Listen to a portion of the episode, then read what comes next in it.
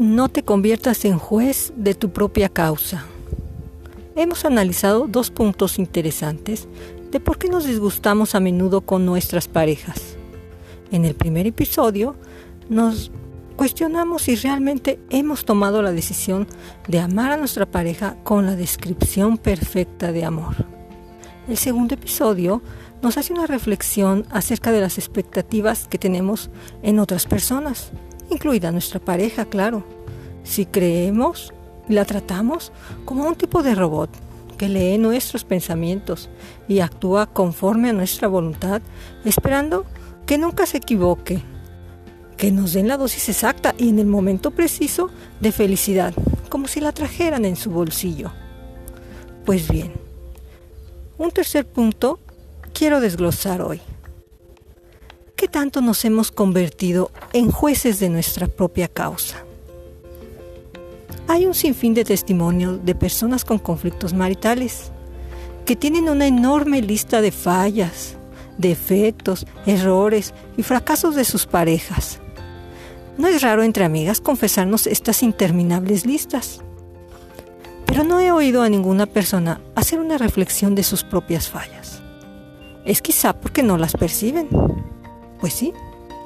Así es.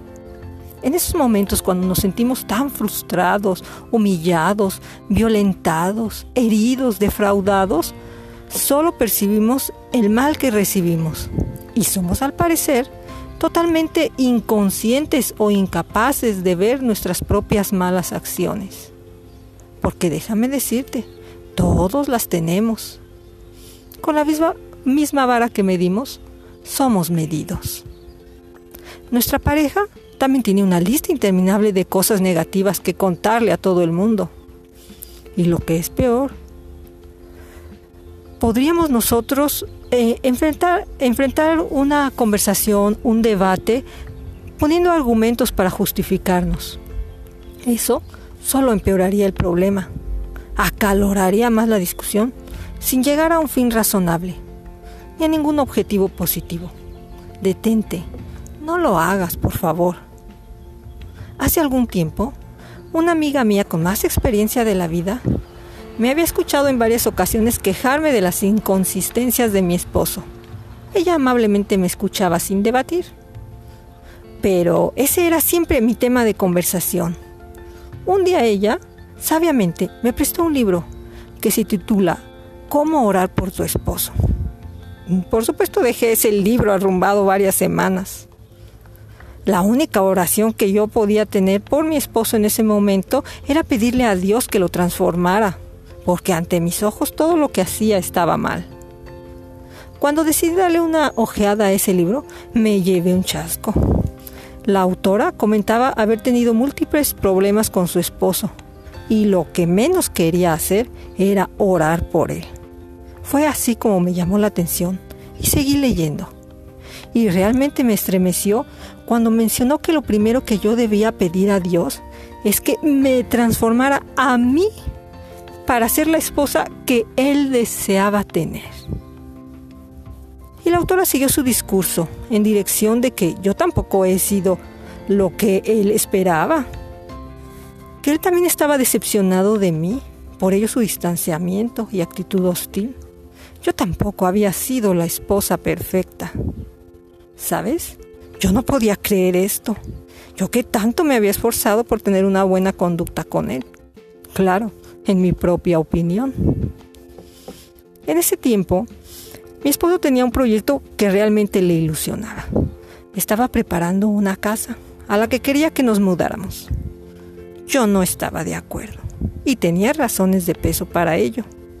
Si bien no discutía con él, simplemente no daba seguimiento ni apoyo a sus planes, sin darme cuenta que con esta actitud lo estaba destruyendo, como una asesina silenciosa.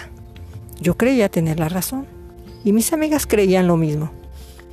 Así que yo dictaba nuestro propio juicio, declarándome a mí como una víctima inocente y bueno, a él ya te imaginarás. Cuando me confrontaron las palabras de la autora del libro, fui realmente sacudida. Y no te digo que no dolió, Pero lejos de tratar, de tratar de justificarme ante mí misma, decidí cambiar y abrazar el proyecto de mi esposo de mudarnos. No importaba cuán absurda me pareciera a mí esa decisión. Me armé de valor y dije, está bien, seré yo la que dé el primer paso para acercarme a ser la esposa perfecta que él desea. Y nos mudamos. Y no oyeron sus oídos una sola queja de mi parte. Me costó mucho trabajo, pero lo hice. Después de un tiempo, me acoplé a la vida allá y llegué a tomarle a cariño a la casa y a su entorno. Trabajaba arduamente en edificar mi hogar. Y no creerás lo que voy a decirte.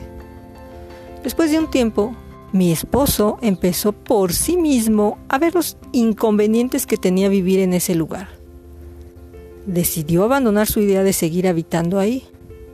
Para mí fue un milagro. Sin que yo hubiera dicho absolutamente nada, él empezó a presentar algunos cambios, como si yo misma lo estuviera manejando por control remoto. Nuestras vidas han cambiado grandemente. Ya no vivimos más en un campo minado, atacándonos el uno al otro, pensando que solo nos estamos defendiendo, entre otras muchas bendiciones. ¿Qué razón tenía la autora del libro? Empecé por hacer lo que menos me imaginaba y me dio buen y deleitoso fruto. Y ahora sí oro con mucho gusto por mi esposo y espero que sea mi dulce compañía por muchos años. No juzguéis y no seréis juzgado. Saca la viga de tu propio ojo para que puedas ver y entonces puedas sacar la paja del ojo de tu hermano. De verdad, yo te invito a dar el primer paso, a tratar de conocer los anhelos de tu pareja y abrazarlos con sabiduría y amor. No te ciegues a tus fallas. Perfecto, no hay ninguno. Busca la paz y síguela.